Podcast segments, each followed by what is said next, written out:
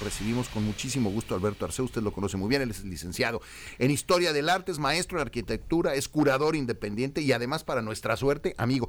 Eh, búsquelo, en Instagram le pone arroba Arceo Alberto y ahí lo va a encontrar, vale mucho la pena seguirlo. Alberto, qué gusto. Hola, muy buenos días, aquí enterándome que voy a hacer el casting para el clima. Esta es mi voz. ¿Cómo Muy estás, Alberto? Muy bien, muy Cielo contento. parcialmente nublado con potencial de lluvia del 40%. Así es. Pues sí. Oigan, eh, por cierto, antes de que, perdón Alberto que te interrumpa, eh, eh, métase a nuestras redes sociales y ahí va a poder ver el cuadro del que vamos a empezar a hablar y lo puede ver ahorita en la pantalla. Eh, ya tenemos una cosa maravillosa, nada más le vamos a bajar un poco el audio porque lo metieron con audio, pero es está. un cuadrazo. Es que hasta suena Sí. el cuadro. Sí, es un cuadro muy famoso y uno de los más eh, como representativos del Renacimiento ¿Cómo se de Leonardo da Vinci se llama La Última Cena. Ok. De Da Vinci. De Da Vinci, porque, Porque hay un hay montón. como Sí, Muchas. anteriores y posteriores, es un tema muy común, ¿no? Pero pues Da Vinci fue, fue un artista muy peculiar, eh, fue sui generis en muchos aspectos, ¿no?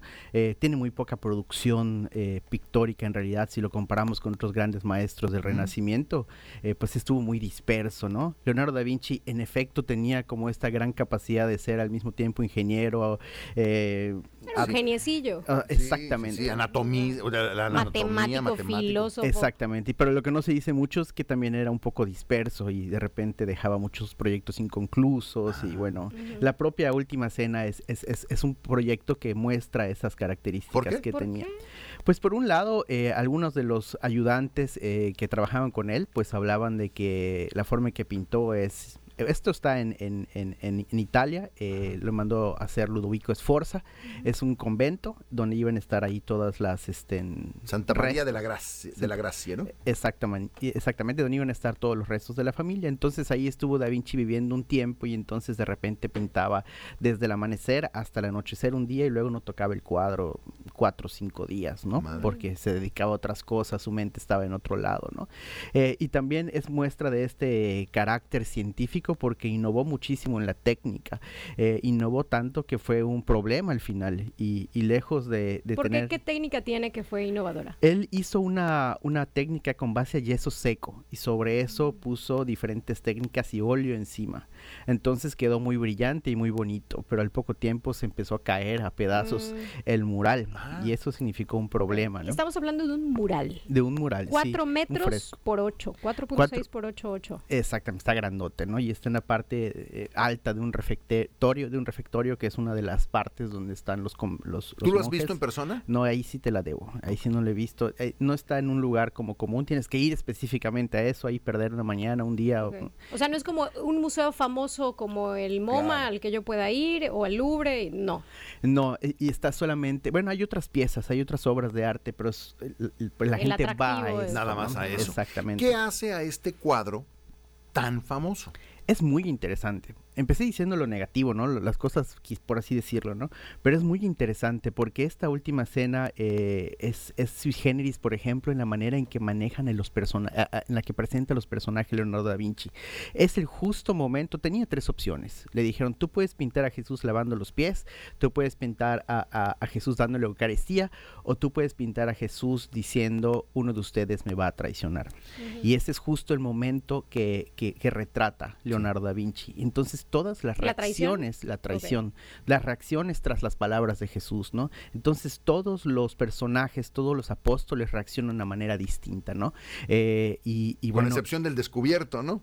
pues no, Que está- fíjate que es el el- que está parado, ¿no? no, no, no, ¿No? está en el, en el, en el sector izquierdo, justamente ahí lo vemos, ahí vemos a Juan del lado O sea, si, izquierdo. nos, si, si vemos el cuadro de frente del lado izquierdo, Exactamente. Ahí está ese que tiene como una... eh, ¿Bolsita? eh, exacta, ese es Judas, exactamente. Finge que está sorprendido y aprieta con fuerza la, bol- la bolsa con las 30 Pero además lo monedas pinta más plata. chiquito y lo, pinta como sombra, encorvado, Y en la sombra de dos Ah. personajes muy importantes, los más cercanos. El que está arriba es Pedro, que sostiene un cuchillo de- con la mano. Eh, y, y del lado derecho está Juan, que tiene pues este, que era el más cercano a Jesús, ¿no?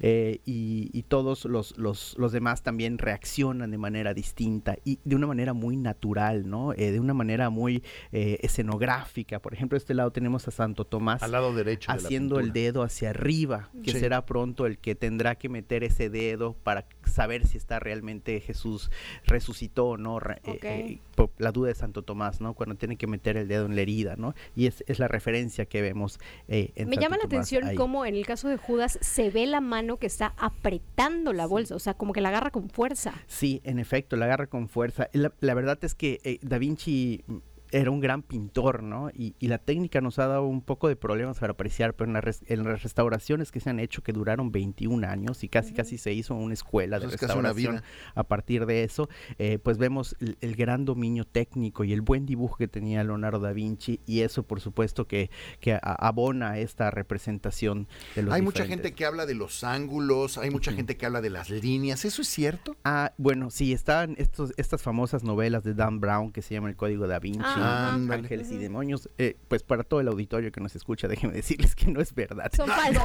es, fantasía. está súper padre y, está divertido Pero sí hay gente que creyó que eso era en serio. Eh, pues, Yo creo que sí. Es, es, una ficción ahí construida a medias con, con, datos reales. pero no es algo que historiográficamente se, se tome como verdadero, ¿no? Decían que, por ejemplo, ese triángulo equilátero que está entre Juan y, y Jesús, por alguna razón tenía que ver con el pelvis de la mujer, ¿no? O sea, un es un espacio como vacío. Esta ven el que está, están separados de manera extraña. Exactamente, que forma un triángulo equilátero. En realidad lo que pasa ahí es que Jesús toma distancia de los demás. Más bien, los apóstoles toman una especie de distancia con él, al, reaccionar por la pregunta, por lo que acaba de decir, ¿no? De que alguien de ellos lo, él va a dice quién es. Él, nada más avisa que lo, van a, engañar. Sí. O lo van a traicionar. Ya está Judas con su dinerito en su bolsita. Exactamente. Y todos se voltean a ver, ¿no? Así como terriblemente. ¿Quién será el asesino prácticamente? Y pues todos desconfían de todos y a la vez todos son incrédulos, salvo Judas, que pues sí sabía que termina suicidándose también, ¿no? Después se cuelga Judas. Ok, entonces eh, eh, eh, aquí lo que hay que ir viendo a cada personaje y su forma de reaccionar. Sí, sí, si analizamos con, con detenimiento podemos ver la conmoción, podemos ver la, la ira, podemos ver la incredulidad. incredulidad, gracias. Eh, podemos ver diferentes reacciones humanas y también el tratamiento, ¿no? Y, esas cosas simbólicas. Hay, hay, un símbolo que sí podemos detectar y podemos aventurarnos a decir que está presente en esta obra.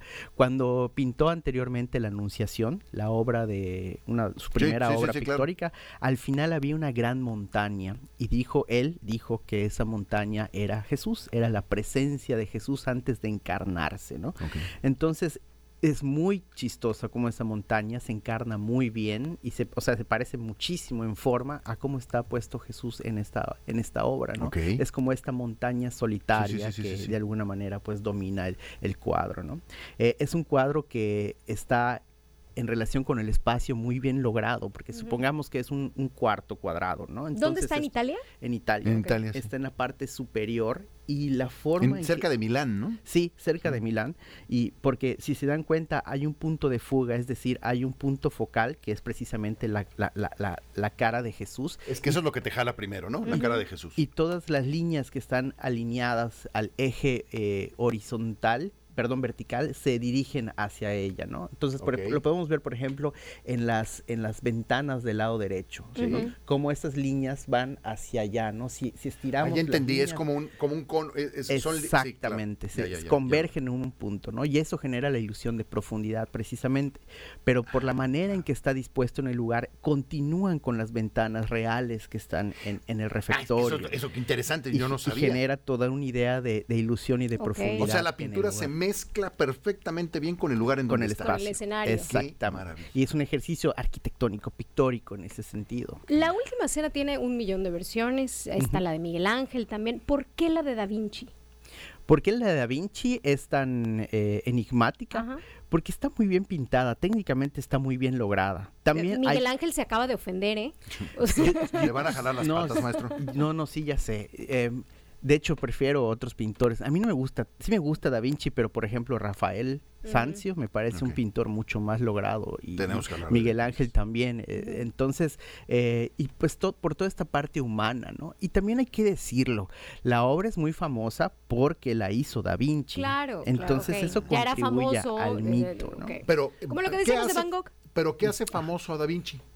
Pues, ¿La Gioconda? ¿La Yoconda? La O sea, ¿cuál Gioconda, es cuando se convierte en rockstar con qué fue? pues es con la Gioconda, pero sobre todo porque tiene, e- encarna este espíritu renacentista donde son expertos en todos, ¿no? El hombre universalis, era Homus universalis, que era el renacimiento, así era. Ya era Él- famoso, él era una persona famosa. Sí, en ese momento sí era una persona acomodada desde chico y su papá era notario y lo acomoda ahí y trabaja para los grandes o mecenas. sea, no para- sufrió.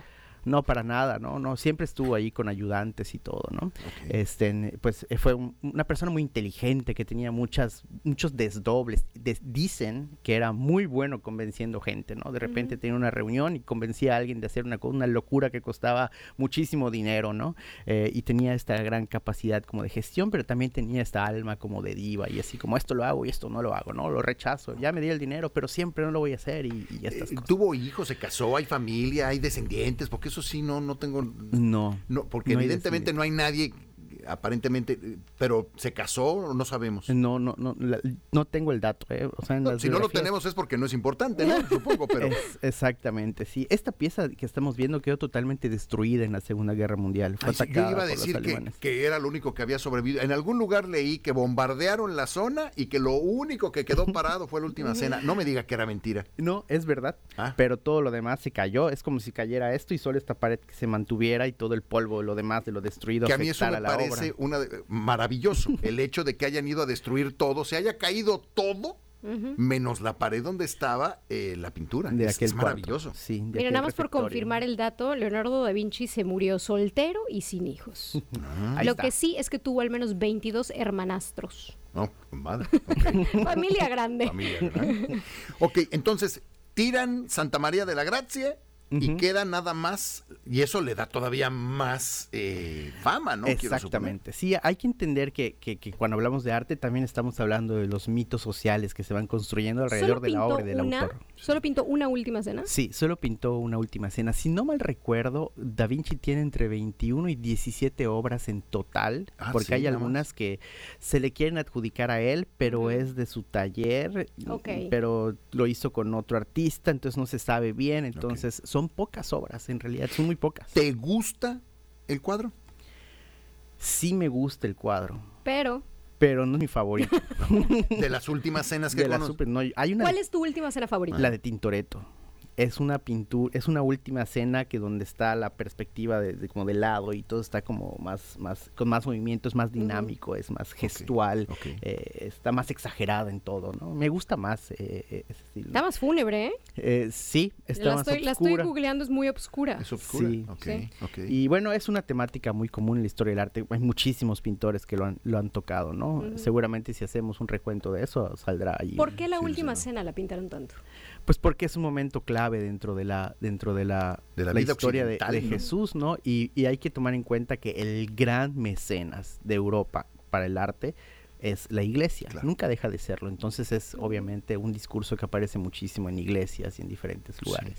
Eh, eh, esto, ¿cómo se mantienen estas pinturas? Eh, porque además yo supongo que si es en un muro, pues dependes de lo que está hecho el muro para que la reacción sea con la pintura, supongo, ¿no? Sí, con mucho dinero, Gastón. Así se, son proyectos de restauración la de Tintoretto. carísimos. Ahí está la de Ah, Tintoretto. Ahí está la de Tintoretto. Ay, sí. fíjese que a mí se me hace así, como a mí no me gustó. Digo, bueno, perdón, Prefiero perdón, la de maestro, pero, Vinci, yo pero también. sí, está muy oscura. Sí, está oscura. Estamos ya. Esto también es renacimiento italiano, pero ya tirando para el final, casi estamos Ok. en el barroco. Y Está- hay un manejo diferente de la luz, De- mucho más dramático, más ¿no? Igual la composición. La de Da Vinci está de frente, la perspectiva lineal está muy clara. En cambio, aquí la perspectiva está como de lado. Ahí Como si está- estuviera ahí- en la tribuna, yo mira, así viendo.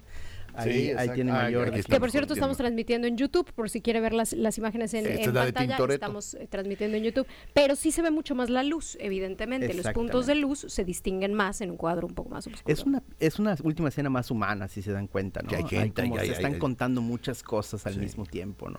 Oiga, maestro, pero perdón, le interrumpimos. El, el- el- el tema del mantenimiento, con mucho dinero, decía. Sí, con mucho dinero y hay todo un equipo de restauración, una escuela de restauración prácticamente que salió de esta de este reto eh, eh, de cuidar la, de la- la cuidarla, última que- cena de Da Vinci. que por supuesto es un interés del gobierno para el turismo de Italia. Bueno, Italia tiene un ingreso es- eh, gigantesco Ridículo a través seguro de turismo. de turismo, exacto. Y esta es una de las grandes cosas que vende, ¿no? El arte del renacimiento, así que tiene todo el presupuesto del mundo y son procesos muy largos y, y de restauración constante, de mantenimiento. Y de hecho, lo que tiene ahorita ya detuvo el proceso de deteriora- deterioro que tenía la pintura, ¿no? Ok. Ok. Y Bueno, pues ahí lo tiene para que lo, lo vaya a ver. Oye, Alberto, el Festival del Meteorito, ¿cómo va? ah, ahí va. sí, Ayer felicidades. estuvimos- Ayer platicamos, platicamos con, con Alberto hace un par de días del tema. Sí, ayer estuvimos con el doctor Jaime Urrutia eh, Fukogauchi y con la doctora eh, Ligia Pérez Cruz y estuvimos hablando sobre pues prácticamente la historia del impacto de, eh, en el cráter de Chicxulub y todas las implicaciones eh, eh, que vinieron después de ese impacto, ¿no? Y, y, pues yo ahí un poco agregaba y lo conectaba con las piezas artísticas que están en la exposición, que también es sobre los meteoritos. Está, la- estuvo muy interesante, fue la gente, Ay, hubo un bueno. interés, muchísimas preguntas, tuvimos que ahí que cortarlas porque si ¿A no ya, Ah, mira, ya nos bueno. iba a dar a las 12. Sí. Entonces, este, pues estuvo No, muy bien. Muchas felicidades. Hoy continuamos, Sí, hoy sí, continuamos. Eh, ahí va a haber un recorrido en el Museo del Cráter. Está la información en la página de- del Ayuntamiento de Mérida de la. Dirección de Cultura. Y si quieren eh, eh, registrarse, van a hacer un, ellos mismos van a dar un recorrido por el Museo del Cráter y, y todavía quedan ahí como dos o tres lugares porque es cupo ¿A dónde, limitado. ¿A dónde? En, en la dirección de cultura, de, en, la, en la página, eh, tienen que enviar un correo, ahí está la información, en Mérida es Cultura. Mérida es Cultura, para registrarse y hacer este recorrido es imperdible realmente. Oye, Alberto, nada más vamos a leer unos mensajes. Sí, Eh, nos ponen buenos días, Gastón, eh, Viri, para felicitar a Eric. Ah, bueno, eso Ah, no, lo no, ese es así. Buenos días, Gastón. El cuadro debe de ser la última cena. Ah, es Jorge, que le pregun- atinaste, muy preguntamos bien. cuál creen que es el segundo. Sí. Eh, por acá nos pone eh, Tony, la última cena de las tortugas ninja. Hay una versión de Ah, las no tortugas ninja, sí, como no. Este, también nos pone por acá eh, Francisco Peña Latino. Buenos días, Viri Gastón. El cuadro será El Jardín de las Delicias de Giovanni C. No, pues no. El Bosco, del el Bosco. Bosco. Sí, no, no, no. Eh, no, no, no, estaba, no fue. Estaba tratando de pensar en ese Muy cuadro. buen cuadro, eh, bien interesante. bien- Ah, pues también hay que verlo. sí, Yo ya hice mi de la- lista de las esculturas de mármol, déjame decirte. Ya tengo la lista. El No primero sé- de la tele fue Sergio Ortega, fue el primero que, que lo dijo bien. Muchas gracias, Sergio. Dice eh, simplemente, ah, que cuál estación escuchamos, nos dicen aquí, nos mandan una fotografía del... De que del- nos del- están escuchando. Eh, oye Alberto, como siempre es una verdadera, de verdad delicia el, el invitarte, el aprender de arte, el entender cosas, el hacernos voltear a ver cosas que no solemos ver, es con tu ayuda siempre. Eh, y, y de verdad muy emocionados. Ya la próxima vez que viene Alberto vemos el, el, el cuadro más más, famoso. Y después vamos a tratar de dedicarle tiempo también eh, al tema de, la, las esculturas de, las mármol. esculturas, Que esa fue una petición cosas. personal. Que ya tengo otra petición personal, Alberto. Ahí está de las tortugas ninja, dime, Viri. Ahí está, Madre mira. mía, ahí está. La Si nos está viendo en YouTube, yo no sé ninja. quién se le ocurrió bajar Tony, eso. Tony, gracias por la recomendación. Muchísimas gracias, pero ahí está. ¿La, lo había- ¿la habías visto? Eh, No, jamás. No, jamás. Hay no, de los Simpson también. no, no de- sé quién es ella, la, la, Es señor- Abril, la es señorita guapa.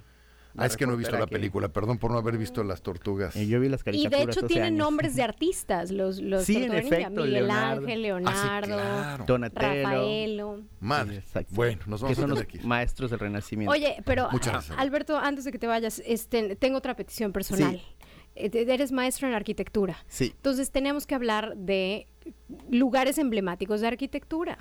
claro, podemos hablar de lugares emblemáticos. Va, el Cristo de. Brasil, todas esas cosas. Sí, claro. Va, ahí estamos. Alberto, muchas gracias. Gracias a ustedes como siempre.